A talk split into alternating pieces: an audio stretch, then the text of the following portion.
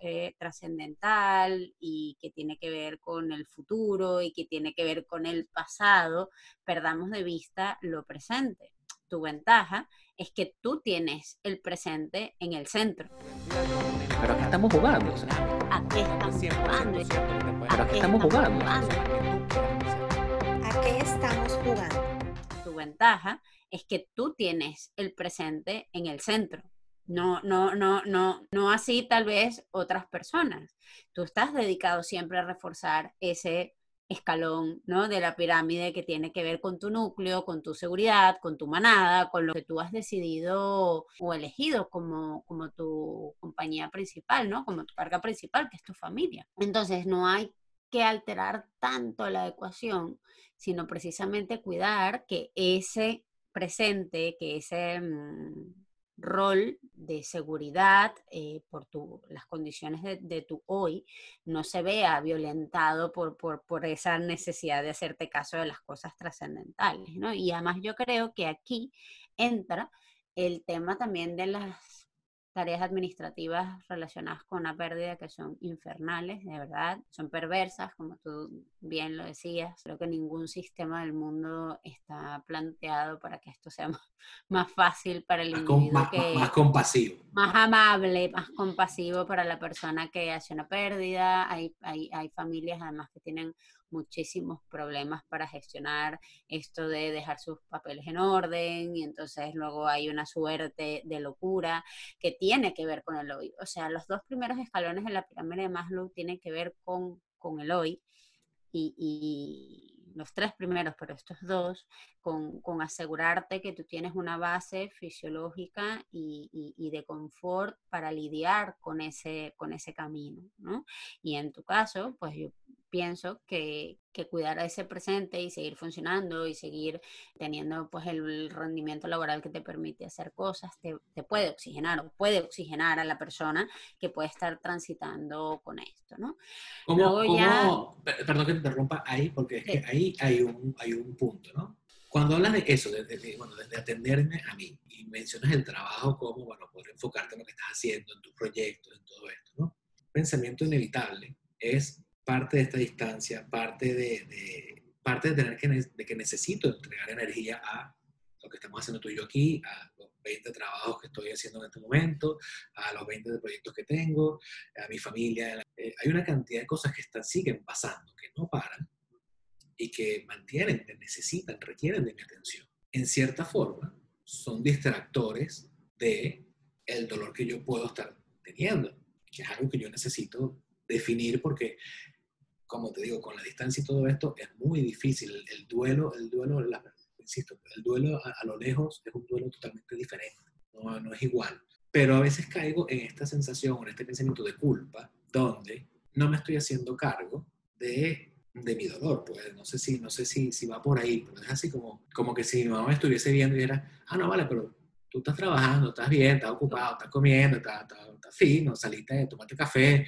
y, conchale, ¿no? Y eso te hace sentir, me hace sentir en, en momentos culpa. Y, y, culpa porque en la distancia, por muy racional que yo soy, yo no estoy tan seguro de haber hecho todavía clic con esta realidad, porque en mi cotidianidad lo que ha cambiado es que yo tengo dos semanas que no lo ¿no? no sé si me explico. En la distancia, mi comunicación por WhatsApp, mi comunicación por video, pero, pero ya había esta separación. No es que está aquí y ya no la veo, no es que yo entro a la casa y ella estaba sentada todo el día en el sofá viendo esto y ya no la oigo, ya no huelo cómo cocinaba, ya no huelo la perfume que ella usaba.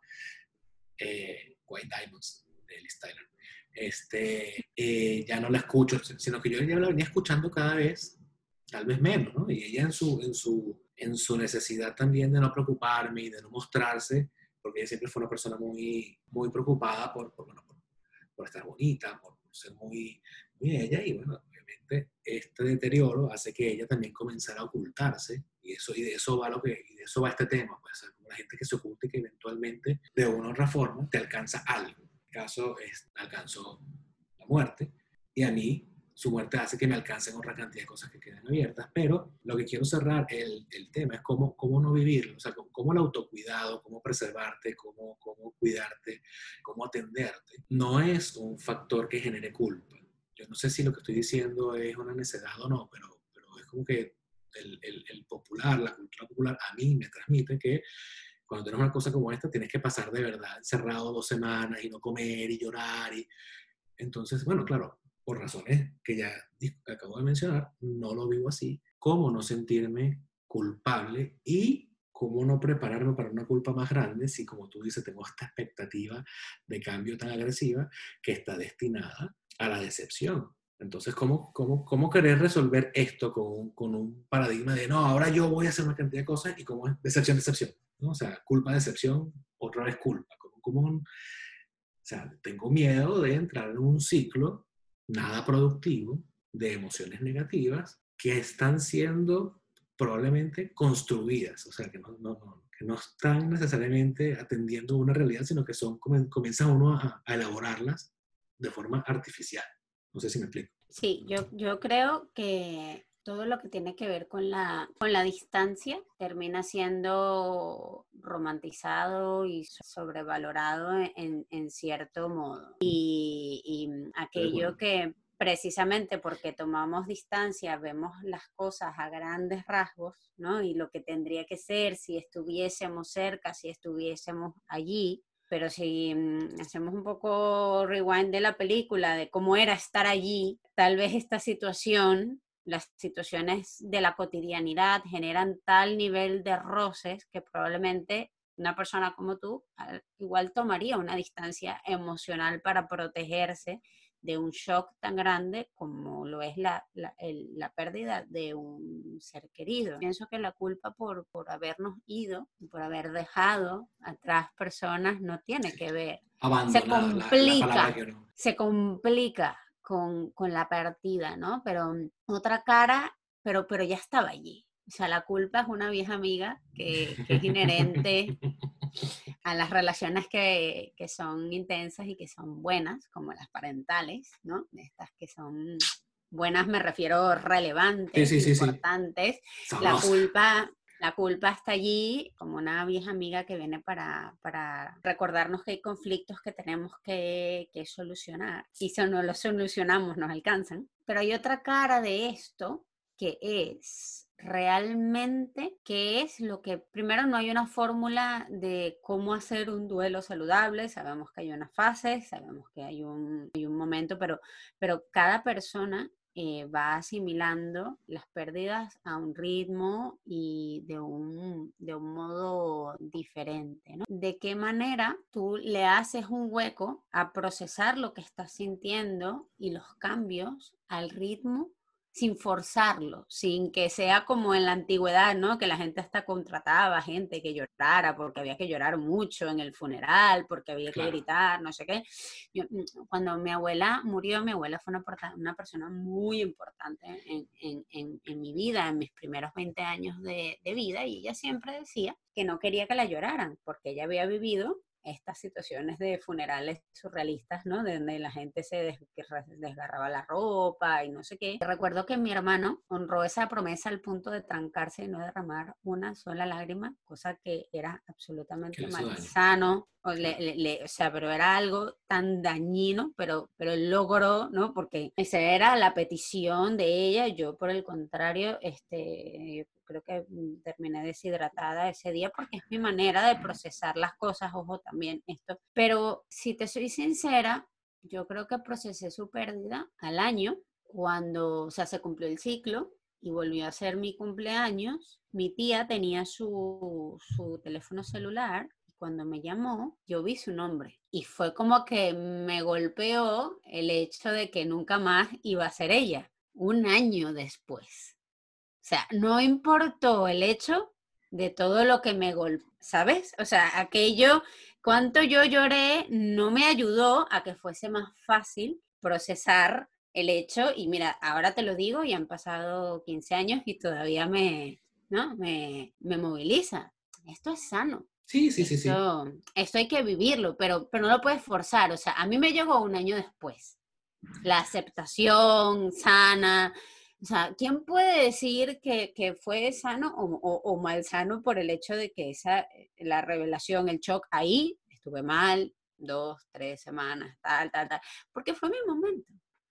como, como normarte, es otra carga que no es necesario añadirnos y lo estaremos haciendo bien o no. Sí, sí, lo, lo, eh, lo, veo, lo veo y, y, tiene, tiene mucho sentido. Este, sumándole a eso, en la distancia, siento que parte de lo que me puede ayudar es buscar una especie de, ritual de cierre. Si de repente ayudar a la mente a elaborar esto, esto que está viviendo, no desde el dolor de estómago, sino, oye, mira, esto es lo que está pasando. Yo, yo me preguntaba, y creo que le decía a la flaca, yo quiero comprar unas flores, ¿a dónde las llevo? ¿Qué hago? Entonces, bueno, eh, el, chiste, un día, un día eres joven y otro día estás prendiendo velones en tu casa.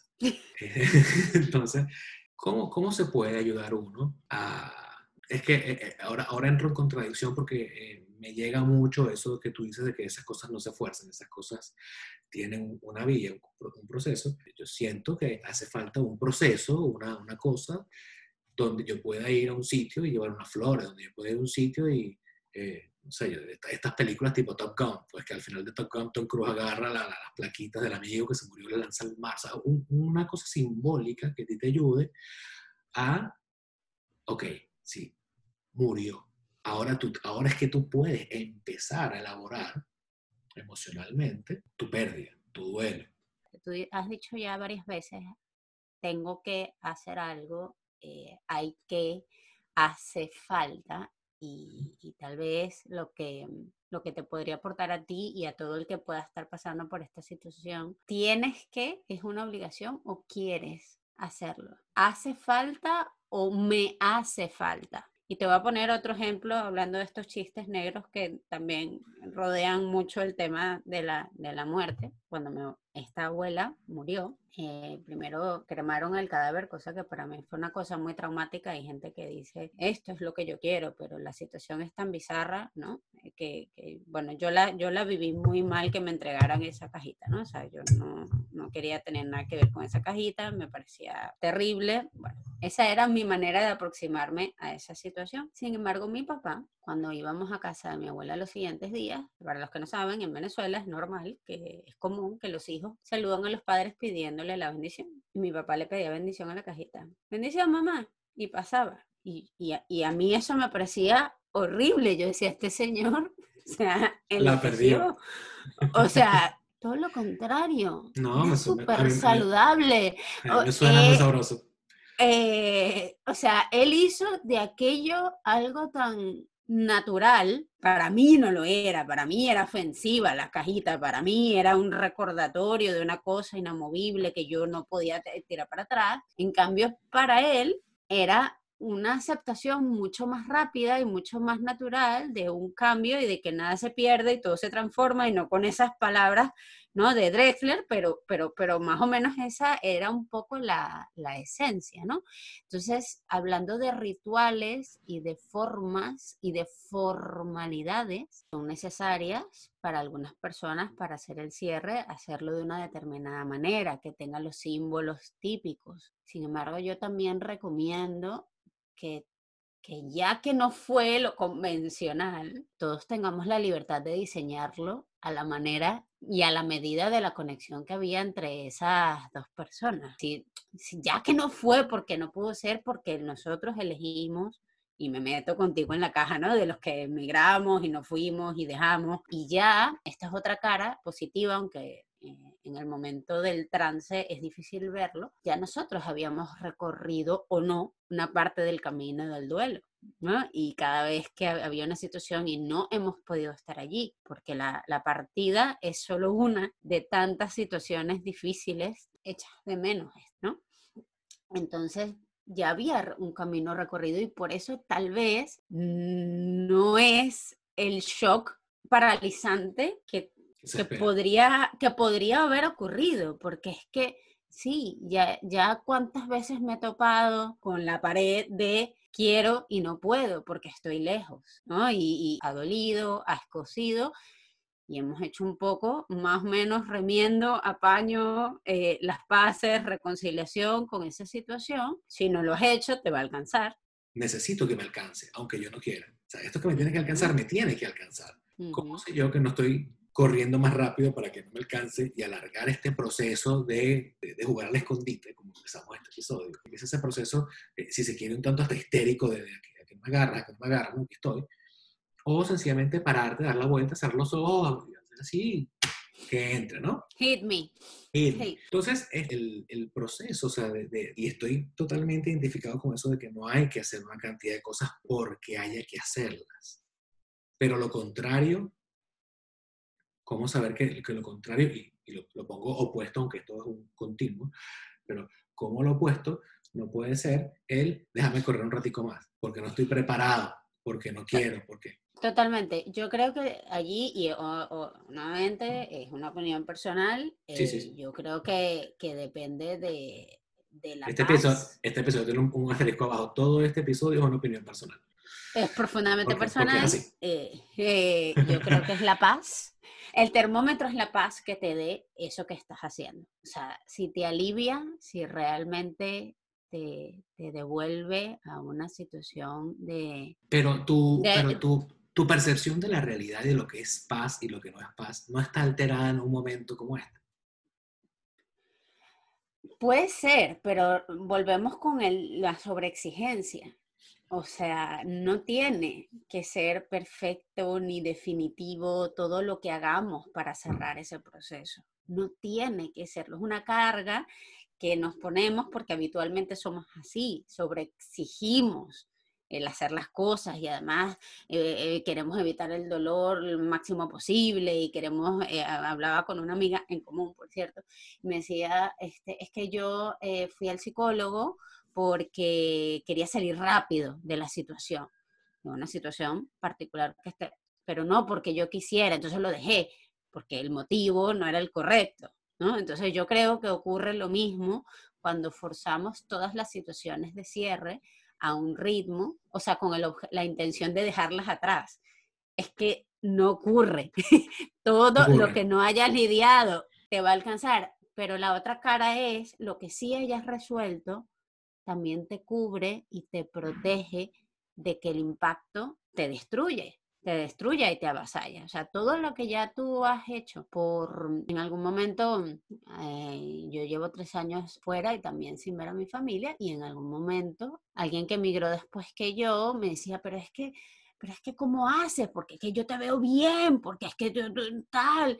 digo, mira, ha sido algo que yo he construido eh, progresivamente para protegerme de la situación. Pues, pero no quiere decir que en cualquier momento no me da el telele y, me afecta y me lo permito y ya está, y sigo. O sea, las situaciones, ya que, ya que no fue lo convencional, ya que no pudimos ir al cementerio del Este, y yo me cuento entre los amigos que habríamos querido estar ahí contigo, ¿no? Y, que habríamos sufrido el hecho de no poder, a lo mejor estando tú allá, no poder estar contigo porque, porque estamos fuera, o sea, ya que no es de la manera que, que, que nos esperábamos las cosas, pues tenemos otra alternativa, que es hacerlo a la manera, a una manera que honre la relación y que, y que se convierta, volviendo al ejemplo de mi papá, cuando vea que lo estoy poniendo ejemplo, perdón papá. eh, ah, si eso vamos, perdón. Eh, no, bueno, a ver, realmente yo lo, lo, lo, construyo como, como a un ejemplo que, que, que, a mí me, me, inspira, ¿no? Él luego con su, casi, con su cajita lo puso en una iglesia de estas donde, donde se pueden dejar las cenizas, eso tiene un nombre, ¿no? Este, es como, sí, es como un cementerio de cenizas, ¿ok? Eso tiene un nombre que no recuerdo. Y él iba allí y creo que todavía va, eh, una vez al mes y dos meses y se sienta allí. Yo alguna vez le he preguntado, ¿y qué piensas? O sea, ¿hablas con ella? Dice, a veces sí, a veces no, a veces es mi lugar para pensar porque hay un elemento. Y es que me parece tan preciosa la manera como lo ha resuelto. Es bellísimo y es saludable. Y nadie, no, no ha ido un psicólogo, no ha, no ha buscado una dirección particular al respecto, pero creo que todo procede de la íntima conexión que había entre los dos y que este cambio de plano que tú decías, pues tampoco ha alterado tanto, ¿no? Duele, escuece a veces, pero no. Entonces... Eh, más, que cerrar, eh, es otra forma que él ha logrado mantenerla, eh, que lo acompañe. presente. Absoluta, absolutamente, ¿no? Y, yo disfruto mucho de eso mm, y tenemos las maneras, ¿no? Este año pues yo voy a hacer una de las tortas que ella normalmente hacía y cada año hacemos cositas y, y es una manera como de, bueno, de que, de que esté allí, pero a mí me protege de no estar devastada, que tampoco es lo que Nelly hubiese querido en este caso, ¿no? O sea, mm, ah, estar devastado y perderlo todo. me acordaba en estos días, no me has felicitado por Facebook. Más me vale Adrián que hizo el post. Sí, sí. Y, y, la gente, y la gente que pueda estar viendo esto, que les agradezco todo lo, lo, que han hecho y cómo me han acompañado y lo presente que han estado y que siguen estando. Quiero decirles esto y esto da risa, pero es cierto. Si ustedes no han dado sus condolencias en el, en el Facebook de Nelly Herrera y le han dicho a ella en ese Facebook lo que sienten y lo que significa su pérdida, ella, para ella no existe. Entonces, al muro de Facebook de Nelly Herrera para que le digan lo que sienten, porque que me lo digan a mí no le llega. No, no, no funciona. No, es legal. De hecho, e, están así, están así. Y, tú sabes que yo soy muy científico, ¿no? Y poco, poco metafísico por, por, esa conversión que yo en algún momento comenté, donde yo era muy, muy esotérico con la literatura que mi mamá tenía y todas las cosas que ella me, me compartía. Mi mamá era muy, como todo el mundo, lleno de ambivalencias, ¿no? Pero su, su, discurso era muy, muy espiritual, muy, muy lleno de toda esta parte energética y astrología y todo esto. Creo que en algún momento yo, por justamente mi, mis conflictos y mi, y mi, resistencia y mi adolescencia, me volví todo lo contrario. Yo soy súper científico, o creo yo que soy súper científico, pero el, mi papá me dice, mi papá está en, en, casa y él fue quien, quien estuvo con ella, ¿no? Y quien, quien, la acompañó después de esos giros raros de la vida, que eso sí no lo voy a discutir aquí, creo que es más fácil discutir esto que, todo, que toda esa historia familiar, pero él me dice, bueno, yo sentía, él también es muy creyente, ¿no? yo sentía que tu mamá estuvo por aquí unos días más él estuvo, ella estuvo por aquí en la casa y yo la sentía y sentía su presencia hasta que un día no la sentí más. Entonces yo asumo que es que ella ya partió donde tenga que ir. Y yo pensaba, oye, ¿y esta, y esta pana, qué rata, que se fue allá y no pudo haber pasado un momentico por aquí a, un soplito, pues, ¿no? Entonces, bueno, me, me, da risa, por eso que estamos hablando. O sea, a lo, mejor, bueno, no la felicité por Facebook, pues, ¿no? Entonces, es su manera de, ah, ok, toma tu tierrita, ¿no? Pasan por Facebook y se lo escriben en Facebook no me lo digan a mí.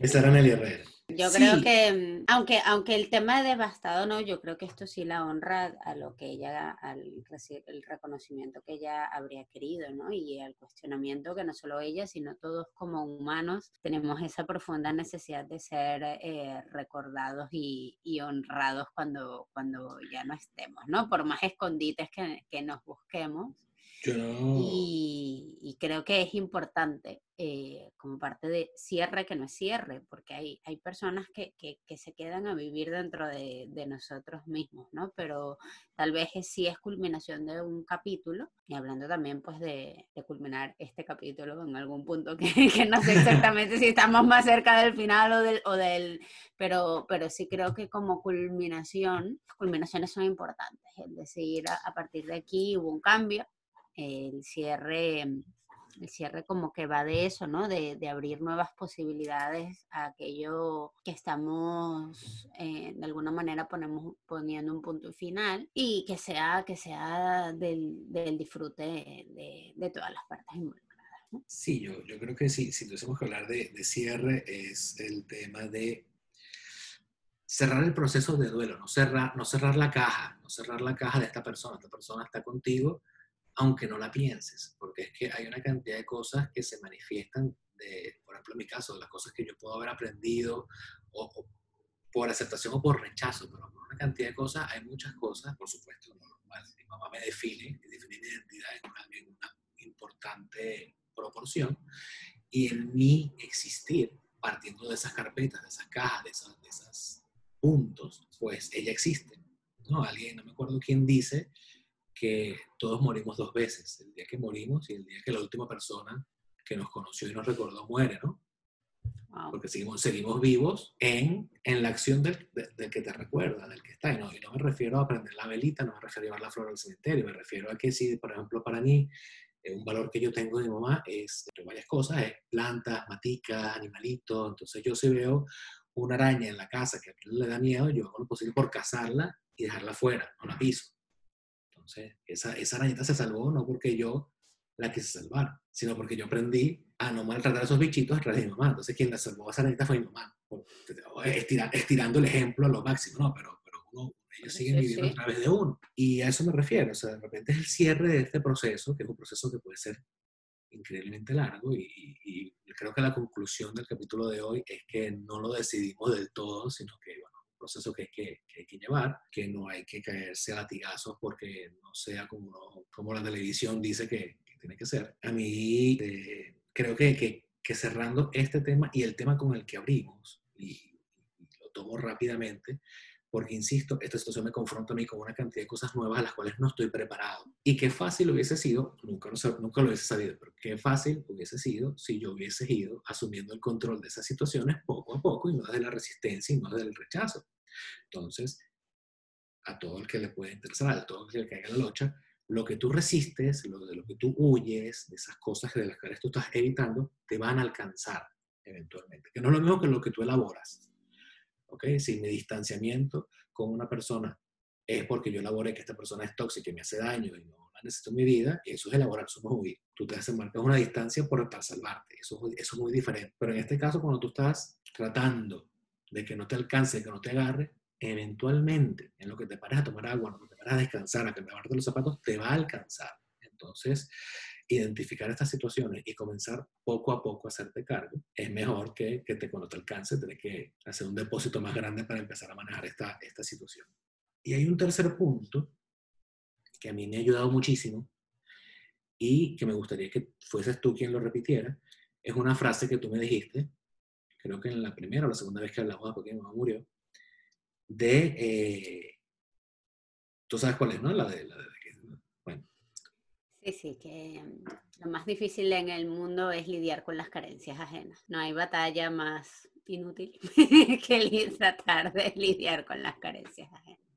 Cada vez que yo caigo en esta cosa, esa frase me, me brinca. ¿Y cómo me ha ayudado? ¿Cómo me ha ayudado? Porque yo tengo algo que elaborar, algo que confrontar, algo que vivir, pero que es parte del libreto de mi historia. Ya yo no puedo reescribir ni, como, ni, ni, ni recomodar ni reescribir nada del libreto de Nelly. Y que inútil es que yo dedique parte de mi vida y mi existencia a tratar de lograr eso cuando es inútil y es imposible. Entonces, las carencias ajenas, pues, son problemas, son problemas ajenos. Me da mucha alegría saber que, que te ha servido a ti también. Mafren, este, me gustaría poder cerrar este episodio con, con alguna nota alegre, ¿no? Para que la gente, el que lo vea, no termine ahí sentado en una esquina sobándose.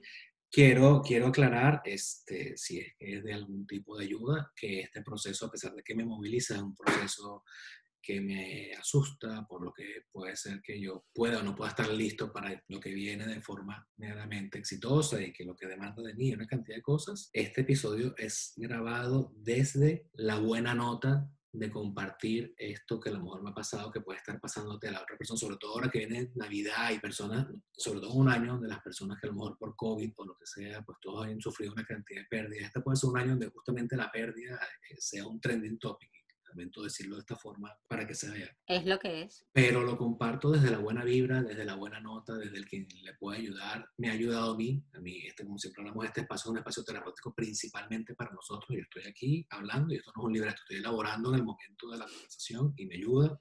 Me llevo muchas cosas de lo que hemos conversado tú y yo hoy, Suje, me ayudan mucho. Y, pero es eso, es desde la buena vibra. Esto no, esto no está, no lo siento como un episodio eh, necesariamente triste, ni tétrico, ni, ni, ni abajo. Es todo lo contrario, justamente comenzar a hacerte cargo de tu dolor, de tu pérdida, y bueno, comenzar a construir a partir de ella, comenzar a lo que te toque ahora elaborar, lo que te toque ahora desarrollar, esas cosas que las que te toca hacerte cargo.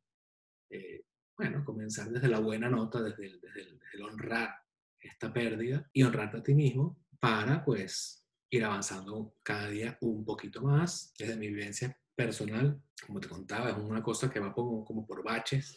Hay gente que lo vive como más continuo, después se recupera, después cae. Yo estoy andando tranquilo, estoy manejando y pasa algo y dos minutos de conciencia y salgo otra vez. Es muy raro, pero, pero lo que quiero decir es que no estamos compartiendo esto desde la lástima, de soledad y ese tipo de, de, cosas muy propias de, una, de la muerte, sino todo lo contrario, desde la, muerte, por muy triste y por muy infortunada que pueda ser, es el cierre de una historia y cada vez que se cierra algo, cada vez que muere algo, automáticamente nace otra, otra historia nueva. Y, y a lo mejor sonará muy en venezolano, muy rata decirlo, pero eh, su muerte significa ahora para mí, para bien o para mal, el nacimiento de otras facetas y otras cosas y otros desarrollos de Adrián que a lo mejor se puedan convertir eventualmente en un logro, un éxito, en un crecimiento, del cual ella va a formar parte y seguirá viviendo a través de esos éxitos y, y esos logros que yo pueda tal vez estar elaborando. Yo compartí estos días en mi Facebook un, meme que me, también me ayudó full, es que la vida y la muerte han estado enamorados toda la vida. Lo ponemos aquí, porque es para regalarlos. Gracias, gracias por, por compartirnos esto eh, por regalarnos el espacio de formar parte de tu proceso. Y hasta aquí este episodio. Lo vio. So much. La vida y la muerte han estado enamoradas por más tiempo del que nuestras palabras pueden describir. La vida le manda innumerables regalos a la muerte y la muerte los conserva para siempre.